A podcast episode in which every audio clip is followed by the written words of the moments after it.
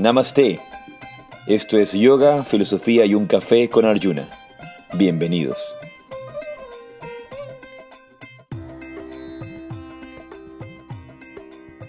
Jai Sri Radhe.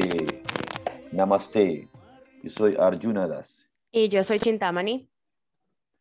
Y esto es un episodio más de Yoga, Filosofía y un Café. Bienvenidas, bienvenidos. Gracias por acompañarnos en un capítulo más.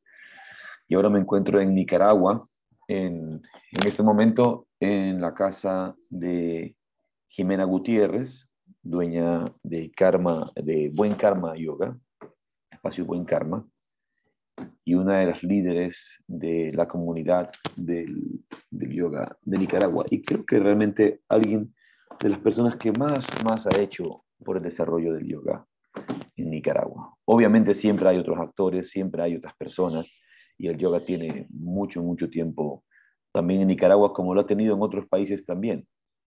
Pero creería que nadie ha hecho el, trabajo tan activo eh, de, de, Jimena en medio de la comunidad de, de, Nicaragua, haciéndola crecer, ayudando, aportando, invitando maestros de distintas eh, tradiciones, de distintos lugares, de distintos espacios. Creo que eh, realmente es una de las eh, líderes más importantes de la comunidad del yoga de Nicaragua y obviamente es quien, me, quien coordina todos mis viajes a Nicaragua, eh, mis visitas, los retiros y todo lo que, lo que hacemos. Así que estoy bastante contento de estar acá. Pero bueno, cuéntame cómo estás tú, Chintamani. ¿Qué tal todo? Aunque hablamos todos los días. Sí, por, por aquí todo bien. ya sabes cómo son nuestros, nuestros ritmos, viendo, siguiendo cada paso eh, de los que das allá en Nicaragua por medio de las redes sociales. Eh, los niños siempre preguntando, pues, ¿qué, ¿qué, es lo que está haciendo el papá? Así que anoche les estaba enseñando, eh, la, subiste creo que uno de los stories que, que compartió Buen Karma Yoga de la conferencia y se veía llena, o sea que estaba copado, me gustó eso y ellos se sintieron felices pues de ver. Le digo, mira, ahí está el papá. está el papá dando una conferencia. Qué bonito, bien. Entonces, antes de comenzar y empezar a, contar un poco, conversar un poco más acerca de, todas estas cosas hermosas, eh, vamos a empezar con nuestro habitual momento de meditación, nuestro habitual momento de silencio. No tengo mi micrófono de, que utilizo todo el tiempo, así que esto tengo que tenerlo con mayor cuidado eh, y que no roce la, la ropa mientras hablo. Entonces, te invito a sentarte en una postura cómoda. Espalda recta. Y regresa toda tu atención al espacio que ocupa tu cuerpo. Regresa toda tu atención hacia el aquí y a la hora. Regresa a tu mente del pasado y la memoria. Regresa a tu mente del futuro y la anticipación.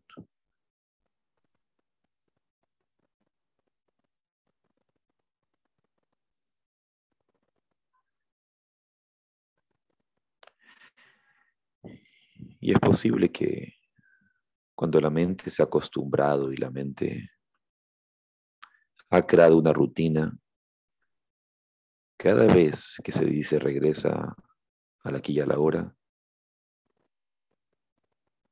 es simplemente un movimiento automático. Es decir, no hay conciencia real. Es una ilusión de la conciencia.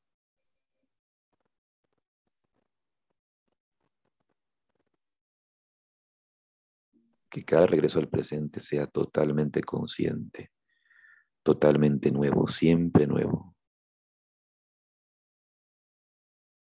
Siempre con esa mente principiante regresa al aquí y a la hora. Y relaja tu frente.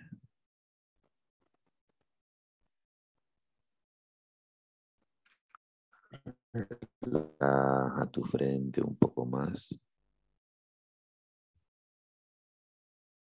Relaja tu frente. Y siente cómo al relajar la frente los pensamientos se calman. Indistintamente de dónde estás o de qué has estado haciendo, puedes sentir como la avalancha, la tormenta del movimiento y la inquietud mental empiezan a bajar su velocidad. Ya no son tan violentos ni agresivos,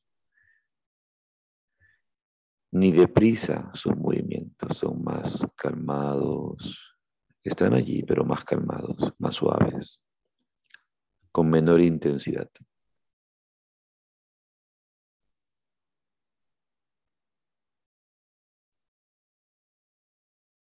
Y puedes darte cuenta cómo la respiración se va pausando haciendo más sosegada, más serena, más fluida y silenciosa.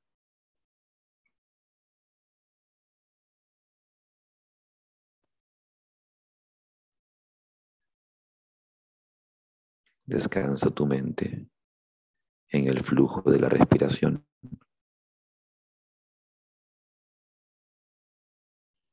No hay que pensar en ella simplemente sentirla.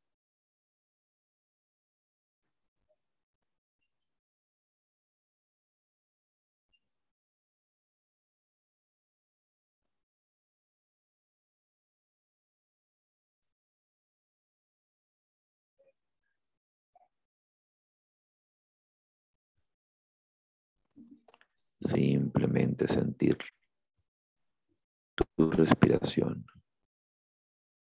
cada inhalación, cada exhalación.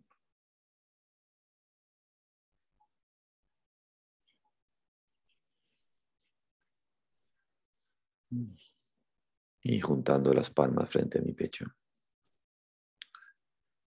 Om Ajnana Timirandasya Nyananghana Salakaya Chaksurumiritam jena tasmai shigurave namo. Om Shanti Shanti Shanti. Y ofrezco mis más humildes reverencias a mi maestro espiritual, a mis mentores del sendero, por abrir mis ojos con la antorcha del conocimiento cuando me encontraba en la oscuridad más profunda. Paz, paz, paz. Muy bien. Y lentamente a tus ojos a tu propio ritmo.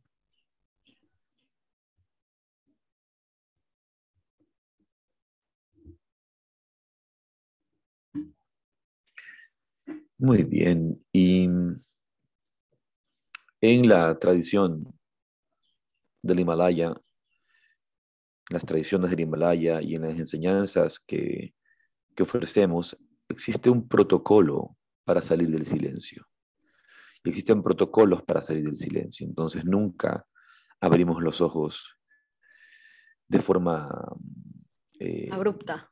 Abrupta, violenta. Debe ser suave, abrir lentamente tus ojos. El aspecto de calentar las palmas de las manos y tapar tus ojos, cubrirlos y luego abrir despacio un protocolo que siempre hacemos en la meditación para salir de la meditación, observar el aliento y traer la conciencia del interior hacia el, hacia el, exterior, pero sin perderse. Y eso también debe suceder de, de, afuera hacia adentro. Por eso digo, cuando nosotros, y esa es, esa es una de las eh, grandes tragedias de la práctica del yoga, una de las grandes tragedias de la práctica de la meditación, que se convierten en acciones mecánicas, que se convierten en, simples rutinas y ya no en ritos. Hay una diferencia entre una rutina y un rito, que sea un ritual, no una rutina. Entonces, seguramente muchas de las personas que nos escuchen en Spotify y que escucharán esto habrán tomado en cuenta cuando les dije, no hagas que esto sea mecánico. No puede ser automático. Debe ser plenamente consciente. La gran tragedia que tenemos en el camino espiritual es perder la actitud de estudiante, es perder la actitud de discípulo. Cuando se pierde la actitud discipular, cuando se pierde la mente estudiante que está siempre aprendiendo, porque lo que un estudiante serio quiere es aprender, pues vamos creciendo, podemos crecer, podemos em, aprender de verdad. Pero si no tenemos actitud de estudiantes, es como, ah, ya me lo sé, ya me lo sé de memoria, ya, me, ya esto ya me lo sé, ya me siento, regresa, regresa al presente, ya regresa al presente. Pero eso no tiene ningún valor, no tiene ningún significado, porque no lo estás haciendo consciente. Cada meditación es siempre nueva. y, a, y a mí me pasa cada vez que yo me siento, es como la novedad de volverme a enamorar. La primera vez, la primera vez, la primera meditación es tan rica, tan deliciosa, puedo saborearla. Y por eso muchas veces uno pierde eh, el gusto en las relaciones, porque las personas dejan de tratarse las unas a las otras como se trataban al inicio, con ese mismo respeto, con ese mismo cariño, con ese mismo interés. Ya, no, ya este ya me lo conozco bien, ya, ya sé, es así, es asado, y, y definimos, etiquetamos y ya, está hecho el concepto de quién es esa persona en tu mente y del papel que, cumple en tu mente. Ya no hay novedad, ya no hay, ya no hay eh, esa, esa, riqueza de, de, relación, se va perdiendo. Entonces, por eso es importante, las, las mejores relaciones son las que se mantienen siempre frescas, porque han dejado de etiquetar, porque se enamoran cada día. Pero ¿quién se debe enamorar cada día? Yo me enamoro cada día, me enamoro primero de mí. De mí me enamoro primero y de ahí me puedo enamorar del mundo. Enamorar de mis hijos, enamorar de mi pareja, enamorar de mis labores, enamorar, enamorarme de todo y, y verlo todo con ese brillo, con ese brillo de la novedad. Así que a todos y a todas las que nos escuchan y están aquí, den, esa importancia, dense cuenta, cuando se sentaron, de repente lo estaban haciendo de forma automática. Así, ah, ya, ya, sé lo que, ya sé lo que este va a decir. va a decir, regresa del Cierra pasado. los ojos. regresa del pasado, regresa a tu mente del futuro, bla, bla, bla. Ya sé lo que va a decir, cierra los ojos. Ya, eso, eso es lo que daña tu meditación. Eso es lo que daña tu proceso.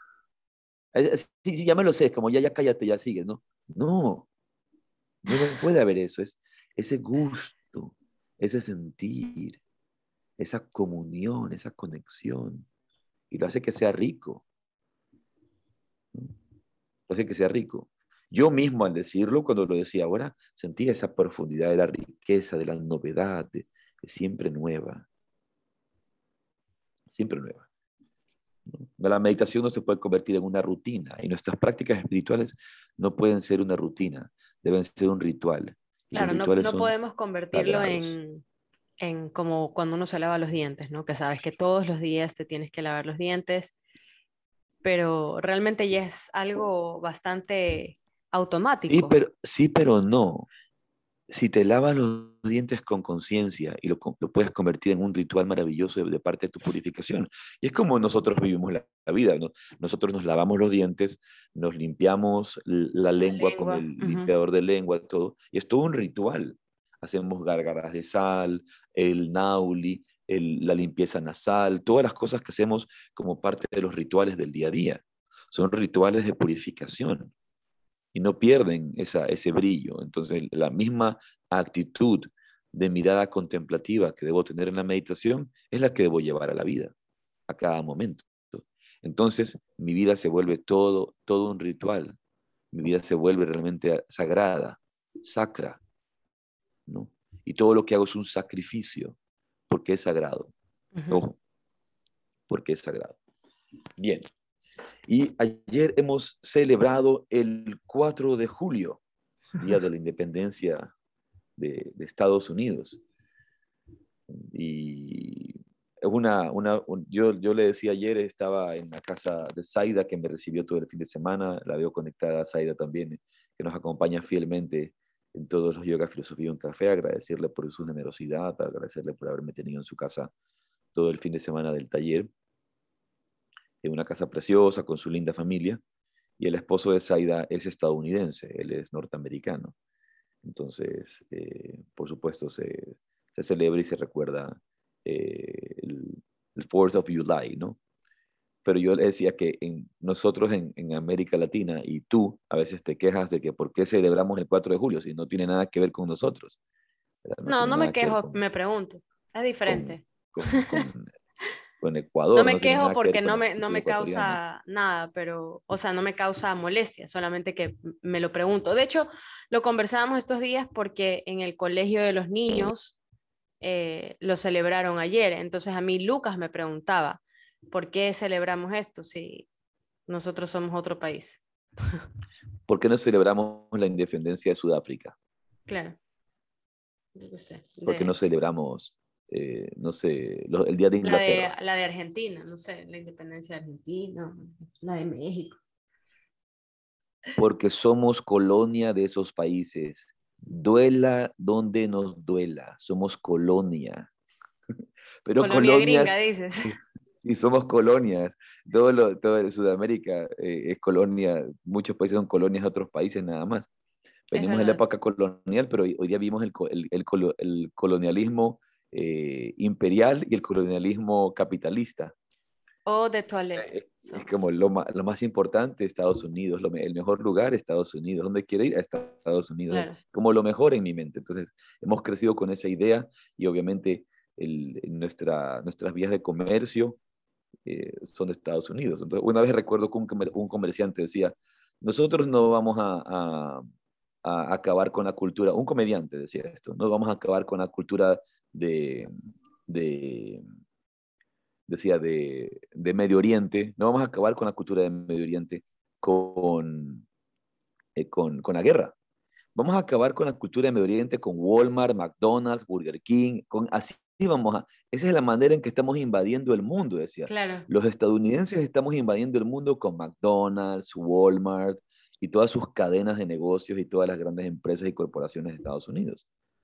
Entonces, obviamente hay una, una, relación mucho más... De hecho, dicen que eh, los, los países eh, como más libres son esos en los que no hay eh, ninguna de estas cadenas de comida rápida o de estas tiendas departamentales donde venden todo. ¿Por qué? porque todos estos, estos comercios lamentablemente acaban con los comercios locales, con los comercios pequeños, con, con las microempresas familiares de estos lugares. Entonces, eh, donde no hay, aunque a nosotros nos parezca, pues, a veces menos civilizado, ¿no? Eh, los chicos dicen, y vamos a ir allá, pero allá no hay ni un Burger King, allá no hay dónde comprar. Es como, sí, sí hay, sino que son lugares desconocidos, ¿no? son otros, otra, otro tipo de, de, comercios. Y es donde no está esta, esta huella que dices tú, que es lamentable porque pues a nosotros nos crea comodidad, al ser humano le crea comodidad, practicidad y por eso es que acudimos a, a cualquiera de estos lugares, pero no nos damos cuenta de todo lo que pasa atrás todo lo que todo lo que se está haciendo. Por ejemplo, una, de la, una de las cosas terribles de estos, eh, cuando se crean estos malls, estos malls son, estos malls, estos centros, estos grandes centros comerciales, son, son simplemente grandes sistemas de monopolios que, que manejan y controlan el comercio en todas partes. Y hoy día están simplemente destruyendo a, a las pequeñas tiendas, a las pequeñas tiendas de negocios, a las tiendas privadas y personales. Eh, a través de esta nueva modalidad de comprar, porque antiguamente, antiguamente la gente en los países, de, de, los distintos países, la gente iba a una tienda. Todavía hay regiones de Europa donde, donde la gente no compra en malls y esa, esa, esa, esa, la influencia del mall, que es una influencia netamente norteamericana de Estados Unidos, no ha alcanzado a, a regiones, a ciertas regiones de Europa. La gente sale a la calle va al centro de la ciudad y compra en el centro de la ciudad en distintas tiendas distintas tiendas. Claro, es que antes tenías, tenías eh, por ejemplo, querías comprar una tela y te tenías que ir al centro, buscar un parqueo, bajarte, caminar e ir a esa tienda específica de esas telas y si no encontrabas ahí te toca caminar. Lo que ahora la gente no hace es caminar. no es como voy a este lugar donde compro todo. una de, una de las cosas que, que, la gente poco sabe es que los, los propietarios de las tiendas de los malls, entre comillas, por así decirlo, nunca podrán comprar esa tienda. Tendrán que de por vida pagar un alquiler al, al, mall, porque ese es el negocio del mall, jamás poderte vender y ellos seguirse enriqueciendo y manejar, obviamente, estos monopolios de los malls y monopolios de negocio. Eh, por ejemplo, me parece a mí totalmente injusto que una persona deba pagar su, su, su este, deba alquiler. pagar alquiler con, con, este, con este tipo de cosas. ¿no? Entonces, obviamente, hay esta influencia, esta influencia de, de, de, del comercio de Estados Unidos que, que, tenemos, ¿verdad? Pero el otro, el otro, el otro tema...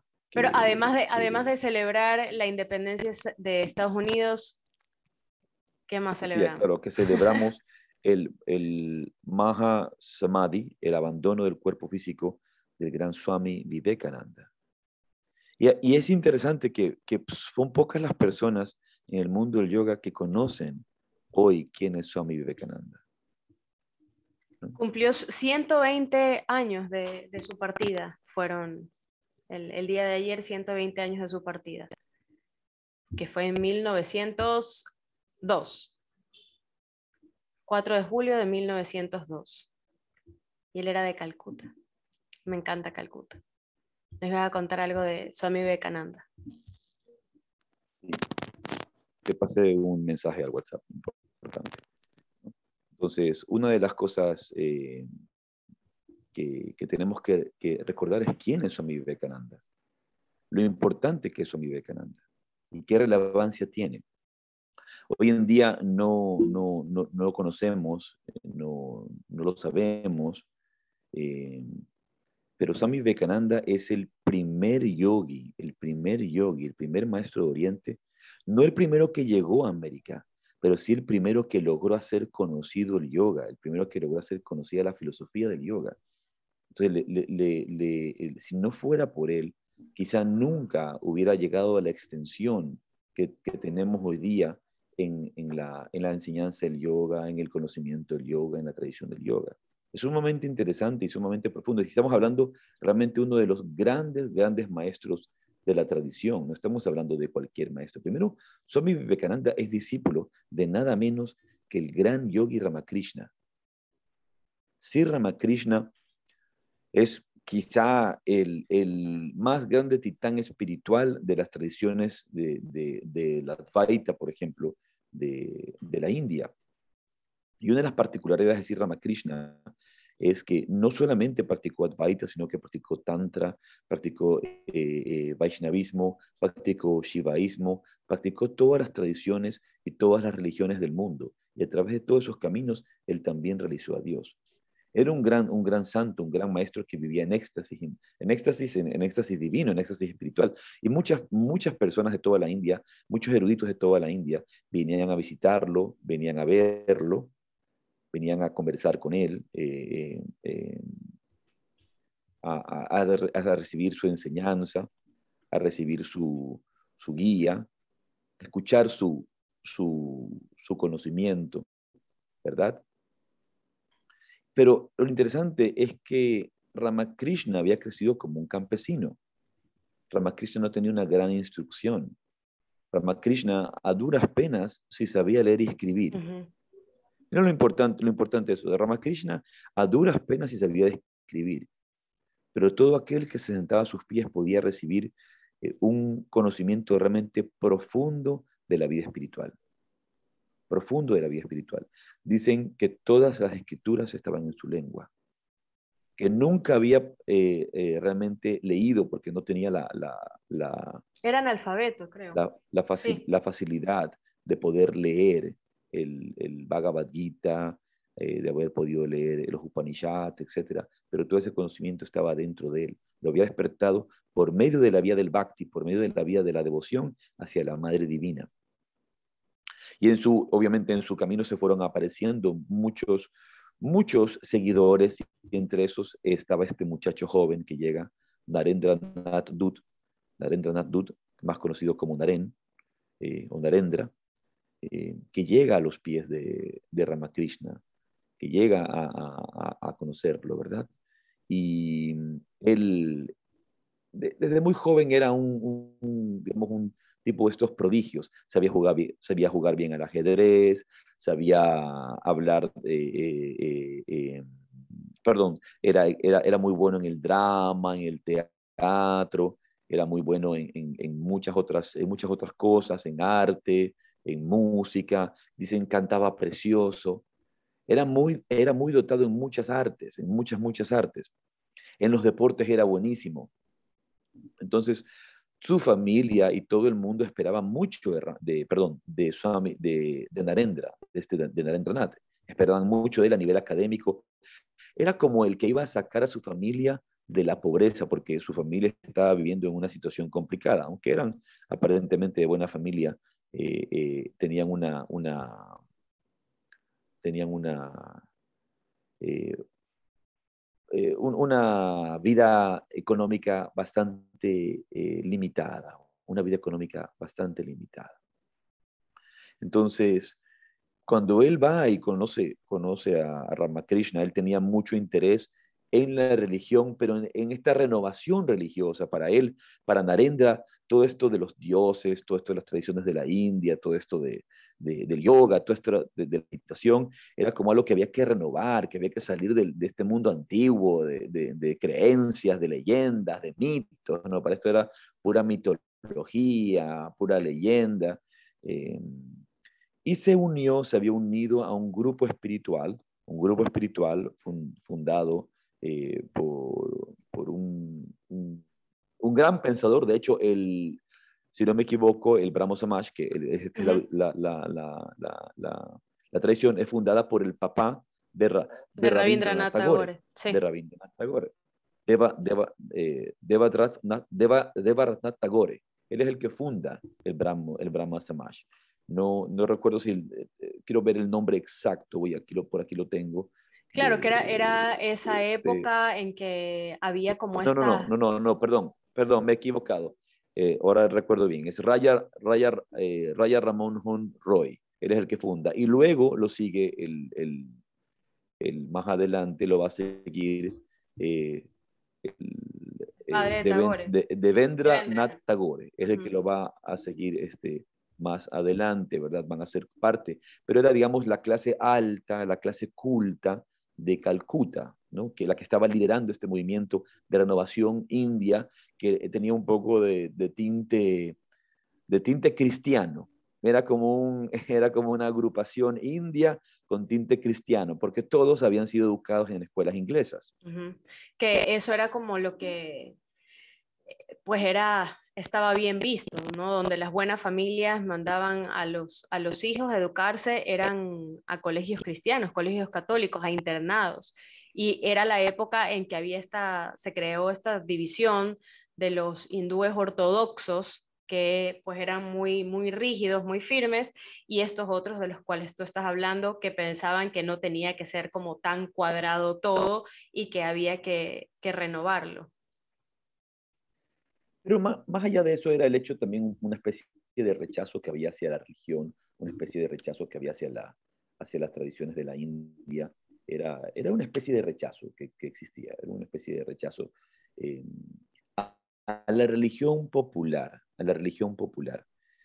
Entonces, sin embargo, Narendra tenía mucho interés en conocer santos, sabios, para, para, para saber de, de, de ellos y conocer un poco de lo que decían. Y habían hablado que este hombre era, que este hombre era un, un, sabio, entonces le va a visitar al templo de Dakineshwar, va a visitarle a Swami Vivekananda, eh, eh, antes de llamarse Swami Vivekananda Narendra, y cuando conoce a, a, a, Ramakrishna le crea bastante impresión. Primero dice, me atrae lo que dice, me llama la atención, pero este hombre es un ignorante, es un ignorante, no sabe ni leer ni escribir. ¿Cómo, por, qué, ¿Por qué yo le debo, debo darle digamos, importancia, porque puedo darle valor si este hombre, eh, eh, me explico, es, su conocimiento es básico. Sin embargo, se quedó muy impresionado. Y en la primera reunión, él le pregunta, le pregunta, le pregunta a Ramakrishna, este, Mahasaya, dice usted, gran, gran, gran sabio, ¿usted ha visto a Dios? Entonces Ramakrishna le dice, acércate, acércate, acércate. y se le pone muy cerca del rostro y le dice, yo lo veo a Dios más claro de lo que te veo a ti en este momento. Yo veo a Dios más claro de lo que te veo a ti en este momento. Y eso le impresiona. Y, y luego hay una escena muy interesante en que Ramakrishna se lo lleva a un cuarto en privado. Esto es, eh, eh, puede realmente, eh, es una experiencia que se puede volver disruptiva, inquietante. Ramakrishna se lo lleva a un cuarto en privado, lo encierra con él y empieza a llorar lo coge de la mano y le empieza a llorar y dice, ¿por qué? ¿Por qué te has demorado tanto en venir? ¿Por qué no has venido? Yo te he estado esperando tanto tiempo. Y, este, y Narendra se asusta, es este loco que, me, que, está haciendo este loco, me explico por qué me está aquí llorando y abrazando y besando diciendo, ¿por qué te has demorado tanto en venir? Yo te he esperado, te he esperado tanto. Lo cogí de la mano, pero ya por fin has llegado, ¿no? Entonces, muchacho malcriado que me has tenido esperando. Entonces le dice una cantidad de cosas y imagina cómo queda, cómo queda Narendra, ¿no? Asustado, está totalmente asustado. Yo no quiero volver a ver a ese hombre, se va de allí, no quiere volver a, saber de Ramakrishna. Ese hombre está loco, ese hombre está loco. Pero dice, hay algo que me atrae. Hay algo que me atrae. ¿Qué, qué tiene? ¿Qué tiene este hombre? ¿Qué tiene, qué tiene este hombre ¿no? que, que me atrae? Entonces va a buscarlo, lo va a ver de nuevo y empiezan las constantes visitas de Narendra. Eh, y la familia empieza a preocuparse porque esperaban que él realmente se convirtiera en un, gran hombre, un hombre muy culto, que trabajara y tuviera estas relaciones sociales para sacar a su familia adelante. Pero Narendra empieza a tener su, su camino hacia la vida monástica. O sea, en lugar de juntarse con los, los de dinero y de alta sociedad, se fue a seguir este maestro que era campesino y letrado. Sí. Y bueno, iba gente de, todo tipo, iba gente a Calcuta a verlo, ¿no? A, ver a, a, Ramakrishna y de, todo, y de todas las regiones de la India. Iban a ver este gran sabio, este gran santo, eh, a este gurú, este maestro espiritual que vivía en Dakineshwar. Entonces, una de las, de las, eh, de las experiencias, por ejemplo, que ya sucede cuando Narendra se apega, se apega al, camino de, Ramakrishna y realmente se convierte en un meditador y se convierte en un practicante del sadhana y sigue con fidelidad a Ramakrishna. Sin embargo, Narendra, al tener esta mentalidad influenciada por el Brahmo Samaj, que eh, evita tener cualquier tipo de imagen, y que considera a los dioses de la India, ojo, considera a los dioses de la India idolatría. Mira, dentro de el, del, mundo de la India, el Brahmo Samaj considera que las imágenes de los dioses de la India es una idolatría, como puede considerar cualquier este, grupo occidental que, cristiano. Entonces, eh, él de ninguna manera, aunque se, sentía, se sentía muy atraído por Ramakrishna, no le gustaba que Ramakrishna fuera un adorador de la diosa, de la diosa de la Madre Divina, de la imagen de la Madre Divina, de, en, la forma de la, de la gran diosa Kali en el templo de Dakineshwar, que es la manera en que se le presenta y se le revela la divinidad a Ramakrishna. Y que es uno de los lugares que nosotros visitamos cuando vamos a India, en nuestros claro, peregrinajes. Por supuesto, ¿no? y es un lugar maravilloso. Entonces aquí hay algunas personas, entre esas creo que Lucía nos ha acompañado también, que la veo aquí, al templo de la diosa Kali, en, eh, allá en, en, Calcuta, en Dakineshwar realmente, eh, a las afueras de Calcuta. Y una de las, de, de, las cosas y pensas que sucede es que Ramakrishna, Ramakrishna no quiere, eh, perdón, Vivekananda no, no quiere acercarse a la adoración a la diosa Kali, pero él es muy fiel a la visión del Dios sin forma, de lo que vamos a llamar el Brahman absoluto, Brahman impersonal, donde no hay eh, eh, esa eh, adoración a imágenes, no hay adoración a imágenes. Entonces dicen que está viviendo Vivekananda, Narendra, en su familia una situación de mucha, mucha pobreza, de mucha, mucha pobreza. Entonces, cuando él llega con estos problemas, llega a los pies de Ramakrishna, Ramakrishna le dice, ¿quieres solución a tus problemas? Ve al templo de la diosa Kali y siéntate a orar a la diosa Kali. Órale, órale a la diosa Kali. Pídele a la diosa Kali y él te va a bendecir y te va a ayudar. Entonces, para él dice que yo, ir a pedirle a la diosa Kali, realmente no, yo no quiero eso, yo no quiero, primero no quiero adorar imágenes, yo, yo no soy idólatra.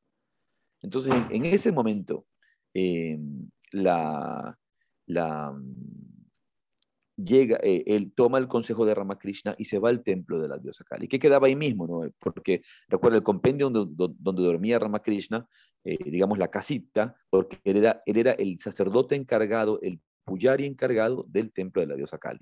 Entonces él vivía, él dormía muy cerca, dormía un poquito más acá del templo. Entonces va caminando el templo y se sienta a meditar. Eh, Swami Vivekananda, Narendra, se sienta a meditar y está meditando y va a pedirle le pide a la diosa Kali y la diosa Kali se le manifiesta, lo abraza y lo mira directamente. La, imagen se despierta y la imagen, la deidad está viva.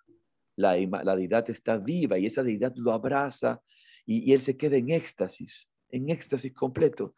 Sale del éxtasis y regresa, regresa a, la, donde Ramakrishna y le dice, Ramakrishna, la diosa Kali se apareció, salió, me abrazó y, le cuenta la experiencia mágica que ha tenido con la diosa Kali y le dice, ¿y le pediste que solucionara el problema de tu familia? Ay, no, me olvidé por completo, no, me olvidé. Entonces, no seas, no seas bobo, no seas tonto, vete de nuevo al templo de la diosa Kali, vete de nuevo, siéntate a sus pies y vuélvele a pedir para que te ayude.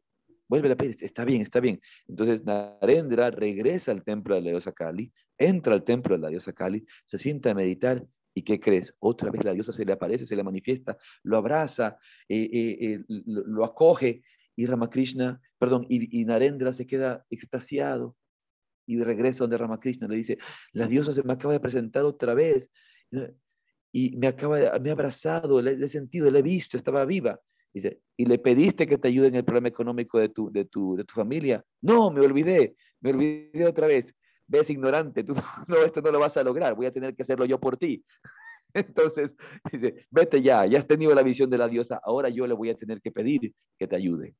Entonces, eh, mira, Narendra nunca le llega a pedir a, la diosa Kali que lo ayude, tiene que hacerlo Ramakrishna. Bueno, pero si él, él ni siquiera quería ir, imagínate, él ni siquiera quería ir, él le parecía que era pues una herejía esto, ¿no? De ir e idolatrar imágenes.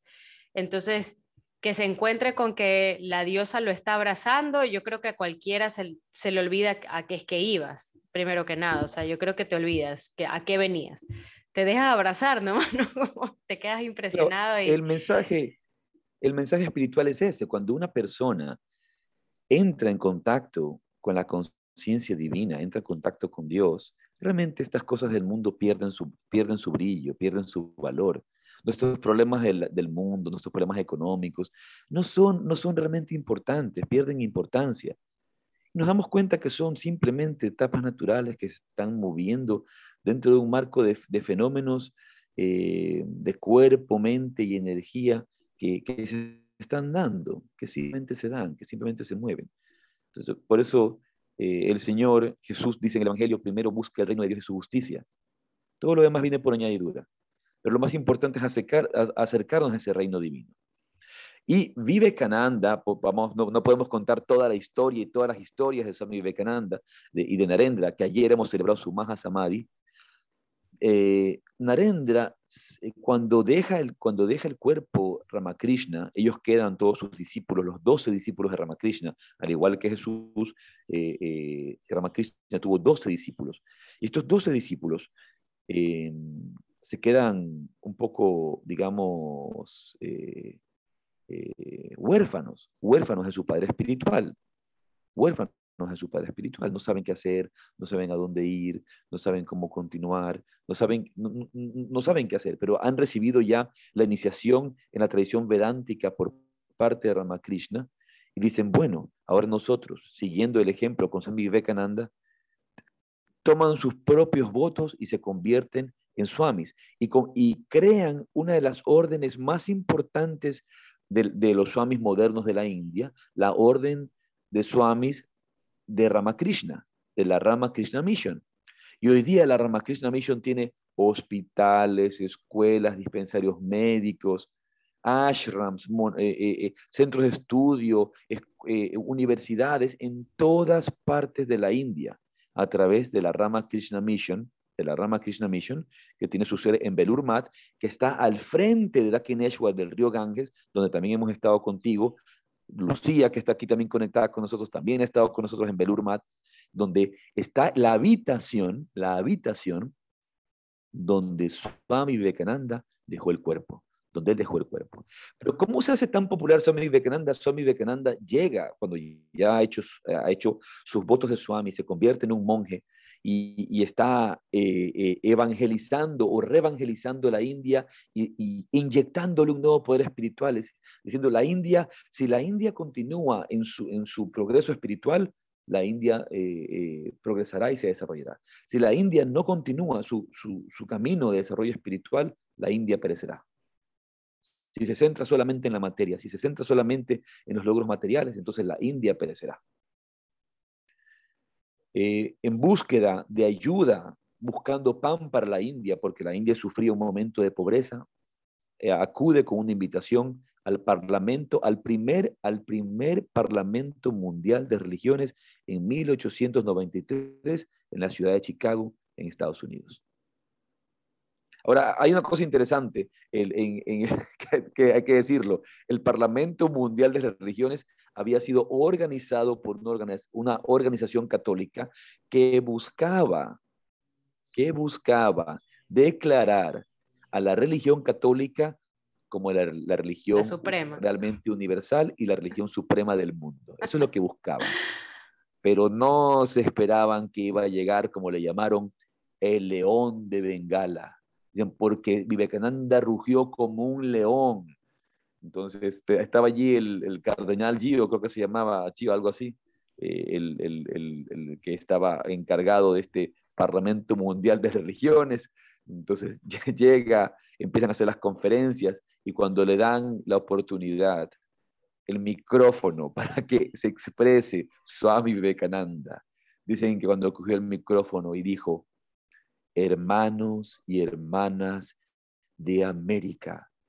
Todo el mundo sintió, todo el mundo vibró en la fuerza de esas palabras de un hombre que realmente les llamaba hermanos de verdad. Que no había separación, que sintieron que, que el llamado era que este era mi hermano, de verdad era mi hermano.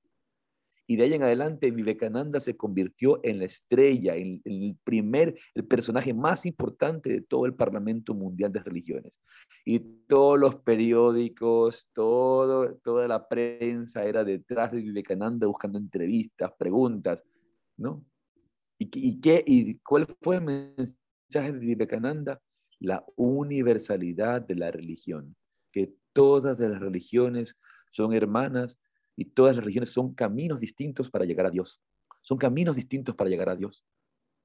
Y, y, es Vivekananda el que va a presentar en este Parlamento Mundial de Religiones y en la serie de conferencias que ofreció en Chicago y en estos espacios en Estados Unidos, eh, ofrece conferencias eh, sobre yoga. Y de aquí van a salir, de esas conferencias, van a salir sus grandes libros que se llaman el libro Raya Yoga, Bhakti Yoga, Jnana Yoga, Karma Yoga donde él explica estos procesos de yoga en estas conferencias que él da en Estados, Unidos. Eh, y da la introducción a la filosofía del Vedanta. Hay que decirlo, Swami Vivekananda era marcadamente eh, vedántico, ¿no? Marcadamente vedántico, incluso su nombre lo expresa, por eso él, cuando, cuando, cuando recibe esta, esta iniciación de ser monje, el nombre que él toma es Vivekananda, Viveka, Viveka es discernimiento el gozo en la capacidad de discernir. Y ese es el camino del jnana yoga, el camino del yoga del conocimiento. Marcadamente Advaita, pero con esta visión también de abrazar a todas las tradiciones y religiones. Luego regresa a Estados Unidos, y aquí ya vamos a acabar la historia porque es una historia larga y también maravillosa. Dicen que el día 4 de julio se despierta, estaba aparentemente saludable. Él siempre él siempre abría todas las ventanas para sentarse en su habitación a meditar y en este caso hace que la cierren. Este día, este solo día, pidió que cerraran todas las, ventanas del cuarto. Estuvo en meditación por horas y luego se acuesta en la postura del, león dormido, del, yoga, que es la postura de acostarse sobre el costado izquierdo, ¿no? Del león dormido. Y allí, en esa postura, luego una larga meditación, deja su cuerpo, dicen, sale un poquito de sangre por la nariz que le habían encontrado y dejó su cuerpo. Pero él ya sabía que se iba. Antes de irse deja unas cartas escritas ¿no? dice, indicaciones, agradecimientos. recuerdo una de estas cartas que creo que le escribe a la hermana Nivedita, creo que se llama, no estoy seguro, le dice, a nadie dejo atado, a nadie quedo atado. Todos, toda la búsqueda de, de, enseñar, de compartir, no era sino deseos del ego, de dominar y de, controlar. Ya no soy más este, este, este ser que busca esto, simplemente vuelvo a ser el joven, ese joven sentado a los pies del maestro y que escucha el llamado del maestro que le dice, ven, ven, ven. Eso es lo que él escribe, lo que él, lo que él va a contar, ¿no?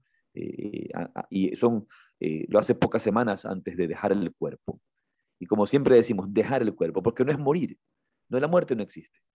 La muerte no existe. Simplemente ayer en la conferencia que tuvimos aquí en Nicaragua, y que ya les voy a contar un poco al respecto, eh, decía, no hay, la, muerte, la vida y la muerte no son dos realidades.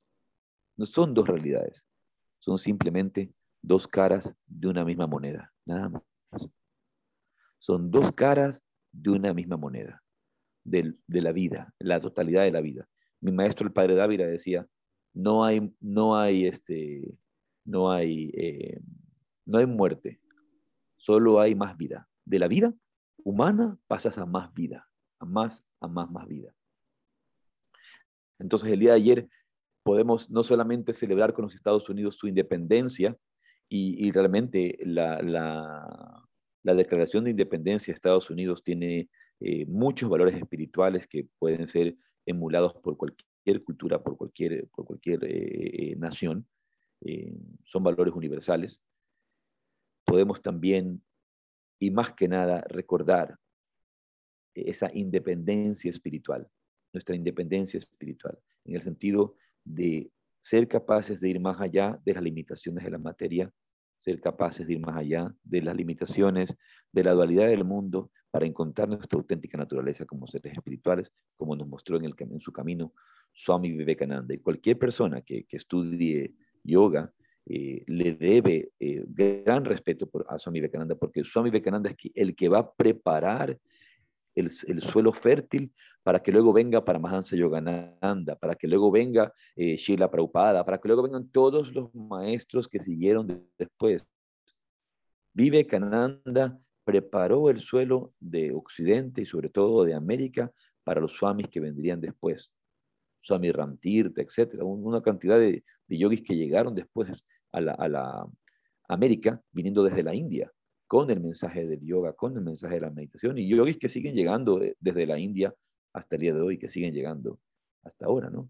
Entonces, se le debe mucho a, Swami Vivekananda. Y si alguien está interesado, puede conseguir, bueno, se puede conseguir los libros de Ramakrishna, el Evangelio de Sri Ramakrishna, está el tomo 1, el tomo 2 y el tomo 3, eh, o conseguir eh, eh, la vida, no, Swami Vivekananda y el Evangelio Universal. Swami Vivekananda y el Evangelio Universal, escrito por el gran eh, biógrafo Romain, eh, Romain Roland. Romain Roland, él es el que escribe. También él ha escrito sendas biografías de Beethoven, de Mozart, ¿verdad? de Mahatma Gandhi.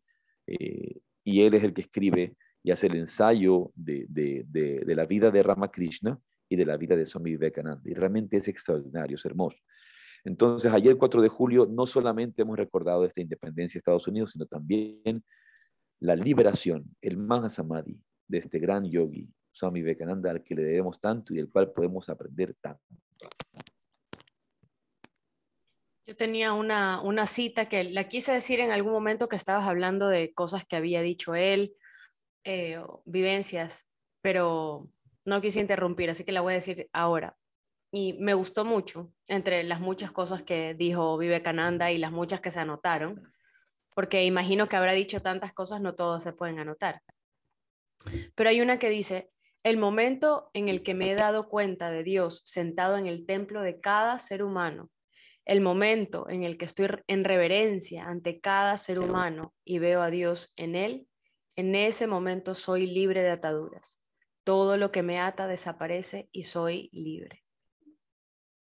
Creo que es algo muy difícil de hacer, qué lindo que haya gente que lo logre, que realmente vea, como dices tú, ¿no? Que hubo esa, transformación en él, em, en que pues había muchas cosas que le parecían que no, no debían ser, y luego conociendo a Ramakrishna y viviendo lo que le tocó vivir con esas experiencias eh, de acercamiento divino, entonces él comienza a, valga la redundancia, a experimentar esto y, ver y sentir, como dijiste tú, ahí era cuando quería decirlo, cuando dijiste tú em, que él comenzó hermanos y hermanas de Norteamérica o de América o de Chicago y que realmente ellos sintieron que él estaba diciéndoles hermanos y hermanas de verdad, no cuando yo te digo, hola hermano, ¿cómo estás? Sino de verdad, ahí era cuando yo quería este, pues acotar esto de aquí, porque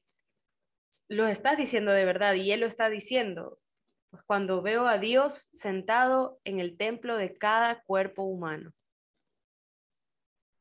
Y... Una cosa que, que Swami Vivekananda, algo que en lo que Swami Vivekananda iba a insistir mucho, es en que a veces las personas, y, eso él, él, vamos a decir que criticaba un poco de la India, que no se dan cuenta que están descuidando al Dios que habita en el templo de cada hermano, de cada hermana, de cada ser humano. Y a veces nos centramos solamente en el Dios de la imagen. Eh, por ejemplo, ¿cuántos de nosotros eh, en, Occidente en su momento, o, las personas que sean cristianas, católicas, se acercan, por ejemplo, a la iglesia y van y solamente ven allí a Cristo y respetan a Cristo y respetan a Cristo en la cruz? Respetan a Cristo en la cruz y piensan que allí está, allí está Dios pero se olvidan que esa misma presencia divina habita en el corazón de cada ser humano. Pero no como una teoría, no, no, como una teoría, no como una idea, no como decir, sí, sí, habita en el, pero si realmente lo sientes, realmente lo sientes. Cuando te acercas a un ser humano, sientes que allí late la presencia de Dios. Y es lo que Vivekananda va, va, va a vivir y es lo que va a expresar cuando le dice, hermanos, hermanas de América. Hermanos y hermanas de América. Y, por eso la gente vibró, vibró cuando él dijo estas palabras. Y sus conferencias acerca de esta visión universal, de unidad, de respeto, no de quererse sentir por encima de otros, no de quererse sentir por encima de otros. Eh, fue, grandemente apreciado en, el, ese parlamento. ¿Tenías otra cita que habías, que habías eh, visto, por favor? Si la puedes compartir. No, no la tengo aquí, la tengo que buscar. La, la perdiste ya. No, no, es que yo cojo lo que me, y luego yo cierro mis cosas. No me gusta tener muchas cosas. Bueno, empezamos a hablar directamente de nuestro tema, que era Swami Vivekananda. y hemos conversado acerca de em, Swami Vivekananda, que es uno de los temas que íbamos a dialogar el día de hoy. No, pero antes de... Antes de... Y de cómo su vida nos inspira en el camino de la meditación. ¿Me, escuchas? Te, te perdí un momento. Sí, ya veo que me perdiste porque te estoy hablando. A ver. ¿Ahí me escuchas? Sí. Ya, no, yo te estaba diciendo que em, no podemos terminar, terminar este episodio de hoy sin decir que el siguiente episodio, el siguiente podcast, la próxima semana, el martes 12 de julio, tenemos una entrevista, una entrevista con Dania, con Dania Rico. Em, eso era lo que yo quería decir porque es, es importante, igual nosotros lo vamos a publicar, pero eh, no sé. escuchar. ¿Aló? Hola. Yo creo que es tu internet. Mira, aquí está Jimena de Buen Karma Yoga. No sé, yo no, no. Hola. Hola. ¿Cómo están? Aquí trayendo al maestro un vaso de pitaya. Mira, está, este, eh, Qué rico. Yo nunca había visto una pitaya, una pitaya, acá dicen pita, pitaya, nosotros en Ecuador decimos pitaya, pero de color morada, toda morada por dentro. Yo pensé que era veteraba, pero es toda morada por dentro. Y es de, este es con guineo, con banano. Con banano. el jugo con banano y esto. Qué rico, es delicioso, gracias. Gracias, Jimena. Jimena, ahora me va a pedir a mí esos jugos. ¿Y ahora? ¿Qué hago? Sí. Bueno, a ver, lee la segunda, segunda cita de Sami de Cananda. No, no, yo creo que el internet está inestable para ti. Sí, yo también. no sé si, no creo que es el mío. Ahí es el mío. Bueno, lo que te decía, no, no, ahora no, iba, no iba a buscar la cita de, de Vivekananda, iba a, era hablar de Dania, porque el próximo martes 12 de julio, si es que no me escucharon porque el internet estaba medio, medio extraño, próximo martes 12 de julio a la misma hora, 8 y media de Ecuador, y cada uno saque sus cálculos para el resto de países, vamos a tener como invitada a Dania Rico. Dania es consejera y consejera en educación y consejera familiar, especializada en, en matrimonios y en terapia familiar. Además, ella es músico. No sé si, pues, si la, la conocen, saben que es músico. A mí me gusta mucho. Ella es esposa de, de Bali, de Bali Rico, que es uno de los mirdangueros de los Mayapuris. Y también es parte de los Mayapuris, porque ella canta y toca el teclado. Tiene sus propios álbumes, además de, de participar con, con, los Mayapuris. Los, los, Mayapuris. los Mayapuris son una, quizá, de las eh, bandas de Kirtan más eh, preciosas que hay hoy día en el mundo. Y realmente tienen este kirtan maravilloso de las tradiciones eh, de la de Gaudilla, de la tradición de, de, de, Chaitanya Mahaprabhu, donde hay ese poder del Mahamantra, el poder del mantra Hare Krishna. Y realmente para mí son de los mejores kirtaneros del mundo en este momento los, los Mayapuris. Y Dania es una cantante extraordinaria. Ahora, hay personas, no todo el mundo lo conoce, pero las personas que, que empezamos el camino de la meditación antes del 2000, eh, finales de los 80, inicios de los 90. Antes del 2000 y a comienzos de los 80 hay una diferencia más o menos. Sí, sí, sí, sí. Eh, pero por eso son varios años. Hay 20 años. Hay la trayectoria de un gran cantante que se llama Ilan, Ilan Chester. Ilan Chester. Si ustedes tienen oportunidad, busquen de Ilan Chester. pero porque obviamente Ilan Chester tiene eh, más de, eh, tiene toda su vida dedicado. Ilan Chester es el papá de Danya. Es el padre de Danya. Es un, es un cantante de kirtan venezolano que tiene cantando por eso más de cuatro décadas. No, es un cantante venezolano de kirtan. Es un cantante venezolano.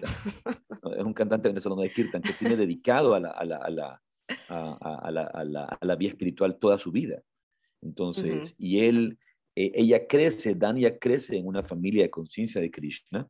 De, eh, Dania es parte de conciencia de Krishna, es una practicante eh, comprometida de, de, la vía del Bhakti Yoga, de la vía del Bhakti Yoga, y, y, y, obviamente en, esa, en ese compromiso con el Bhakti Yoga, ella canta un kirtan maravilloso, tiene una voz preciosa. Sí, tiene una es, voz es, maravillosa una, una, artista en todos los niveles es esas personas. Sí, porque que, además no canta, o sea, no solamente canta, sino que canta y, y ella toca diferentes instrumentos. Entonces, eh, como dices tú, el haber crecido pues, en, una, en una familia de, de artistas, eh, donde su padre es músico, es cantante, eh, su esposo además es también es músico y ellos pues tienen todo un, una trayectoria y una base. Tienen una, tienen una banda en la familia. ella es la productora, ella es la productora del esposo. ella produce. Entonces, esto es completo. Y además de toda esta esfera musical, eh, que, que, pues... Musical es, espiritual, no solamente musical. musical espiritual. No, no, es Shakira. No, no. No. Eh, pues ella es, e, ella está, ella estudió y está formada como consejera. Esa es una de sus, de sus maestrías. Es, ¿En qué eh, universidad? En, en, eh, la Universidad de Florida. Ellos viven en Florida, a pesar de que ella es, a pesar de que ella es venezolana, ella se ha criado eh, en Florida. Ahí les estoy anotando en el chat cómo se llama el, el papá de ella. ella. Él es Ilan Chester, ella se llama Dania la pueden buscar en, en Spotify porque sus álbumes están en Spotify, los de Dania. Y como les decía, pues además de esta, de esta esfera músico espiritual, ella es consejera. Entonces, ese es uno de sus servicios eh, de consejería, de terapia de pareja y familiares, más que nada de, de, de, familias. Y mm, a mí lo que me parece muy bonito de todo esto, y bueno, si tienen preguntas, eh, para Dania las pueden, pueden buscar información acerca de, de, de, Dania ahora en estos días, pueden tener sus preguntas listas para, hacerse, para hacerlas, nos las pueden enviar y nosotros tenerlas para poder preguntarle a ella. Ella está embarazada de su segundo hijo, tiene una, una pequeña de, creo que tiene ¿qué será? Cerca de dos años. No, miento, menos, un poquito menos. Y está embarazada de su segundo bebé. Em, así que ella también está pues en este círculo familiar, en este momento de, expansión familiar, de crecimiento. Y lo que les iba a decir que a mí me parece muy bonito en todo esto cuando pues alguien es psicólogo, es terapeuta, es consejero, eh, tener esta base espiritual, ¿no? Que, creo yo que es un componente muy importante en, la vida del ser humano. No solamente cuando tú vas al psicólogo y te preguntan, bueno, ¿y qué piensas tú de esto? Eh, y, te hacen como pensar, no que sea todo mental, sino que este, este componente de, base espiritual, de fundamento, de, algo que te, está acogiendo, como decías antes de la madre Cali que se le apareció eh, a, a Vivekananda, Swami Vivekananda, y lo abrazó y lo acogió en su seno, pues así, ¿no? Cuando tú vas donde alguien y, sientes ese, ese acogimiento, ese recibimiento, creo, ese abrazo. creo que una de las cosas que, que, son importantes es que mm, hoy en día muchos terapeutas del campo de la psicología, eh, su visión de la mente es totalmente distinta de la visión de la mente del yoga y de la visión de la mente de las tradiciones espirituales. Entonces, muchas veces esa psicología no es realmente el estudio del alma. Recordemos que psicología sí que es alma, significa alma, entonces es la ciencia del alma. Pero muchas veces la psicología no, no abarca al alma, sino solamente se queda en la mente, en los pensamientos y en, y en ciertos estratos, digamos, más superficiales de la conciencia y raramente eh, nos acercamos, raramente, no porque no todos, obviamente, hay, yo diría hay muchos niveles de psicólogos, muchos psicólogos que trabajan, por ejemplo, en áreas de lo que se va a llamar psicología transpersonal y otro tipo de, psicologías, como el caso de Lucía, por ejemplo, que nos acompaña siempre en nuestros podcasts, donde la presencia de Dios, la presencia divina, la vía espiritual es importante, no, no se la descuida, no se la, eh, no se la omite. A veces en la psicología se omite esto. Entonces, Dan ya como, como terapeuta y como eh, seguidora del Sendero del Bhakti, la vía espiritual es base de su, de su camino. Entonces, eh, la próxima semana Dan ya nos va a acompañar, va a estar con nosotros, vamos a conversar acerca de todos estos temas interesantísimos, también por supuesto del kirtan, del bhakti, de la vida en familia, eh, así que vamos a, a tener un, un, un, fecundo, fecundo diálogo. Me queda a mí agradecer a, a, a las personas aquí en Nicaragua, realmente eh, es, hermoso ver el interés que tienen en esta formación de yoga que estamos haciendo. Unas breves palabras que digo antes de terminar, porque tenemos que ya cerrar, eh, es que uno de los temas que trabajamos todo el fin de semana en la formación de yoga es el hecho de recordar que de ninguna manera nosotros podemos estarnos centrando en la práctica del yoga solamente para ser profesores. Mucha gente le da valor al hecho de tener un diploma de 500 horas, de 200 horas, como si eso realmente tuviera algún valor. Y, nuestra búsqueda de hacer estos teacher trainings es como prepararnos para enseñar. Lo que siempre tenemos que buscar es mejorar nosotros, mejorar nosotros, practicar nosotros. Hay que recordar que el mejor, el mejor maestro, el mejor profesor es el mejor estudiante, es el mejor practicante. Porque al final del día lo que nosotros hacemos es compartir nuestra práctica, compartir lo que nosotros tenemos dentro, lo que llevamos dentro. Y eso solo lo conseguimos en la profundidad del sadhana, en la purificación emocional, en la purificación mental, en nuestra propia madurez espiritual. Entonces, nunca nos acercamos a un curso de teacher training solamente para aprender a ser profesores, sino para mejorar en nuestro camino espiritual. Y eso es algo muy bonito ver en el, interés que tiene toda esta comunidad acá en, este, en, en, Nicaragua y el hermoso trabajo que están haciendo los profesores, la, humildad, la receptividad con, la que están recibiendo este conocimiento. Y yo lo puedo estar muy, muy agradecido y, feliz porque varios estudiantes acá en Nicaragua vienen para, para, para la formación de profesores en Ecuador ahora en, en agosto que tenemos, tenemos una formación de agosto. De hecho, aquí tengo un, un, sobre que me dieron como un pago que están enviando a Ecuador para, para, su formación. Entonces se acercó una persona, me dice, mira, yo estoy inscrita y hablé con, con la secretaria allá en Ecuador y para no hacer transferencia, te, le pregunté si te podía traer el dinero a ti en efectivo. Yo le dije, sí, bueno, dame, yo le llevo el sobre cerrado. Para que lo, lo reciban, lo reciban allá. Entonces, sí, muy, muy contentos de, de, de, recibir a, la gente de Nicaragua y a la gente de otros países que se acerca. Y recordarles que la próxima semana tenemos nuestro retiro del Yoga Sutra. Empezamos el día jueves, así que 14, no el 14 al 17. no dejen de venir, el fin de semana va a estar hermoso, hermoso, hermoso, hermoso. Aprovechen, hay que darse estas oportunidades.